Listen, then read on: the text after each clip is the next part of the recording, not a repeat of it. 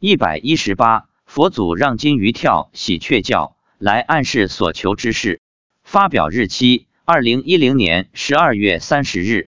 说话六年前的五月初，妻子去寺院烧香，在大雄宝殿里，他跟佛祖说：“如果我能提拔，让我听到喜鹊叫声，看到放生池的金鱼跳出水面。”他烧完香出来时，果然听到喜鹊叫了三声，然后就飞走了。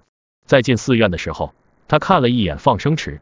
放生池很平静，看到不少乌龟，但没看到金鱼。等他烧完香出来，走过放生池，真的看到金鱼跳出水面。我问他为什么不叫佛祖直接告诉你几月份能提拔？妻子说，佛祖不会直接说的，天机不可泄露，他能给你暗示就已经不错了。几个月后，妻子通过竞争上岗，上了一个台阶。类似的情况其实经常发生。妻子去寺院烧香。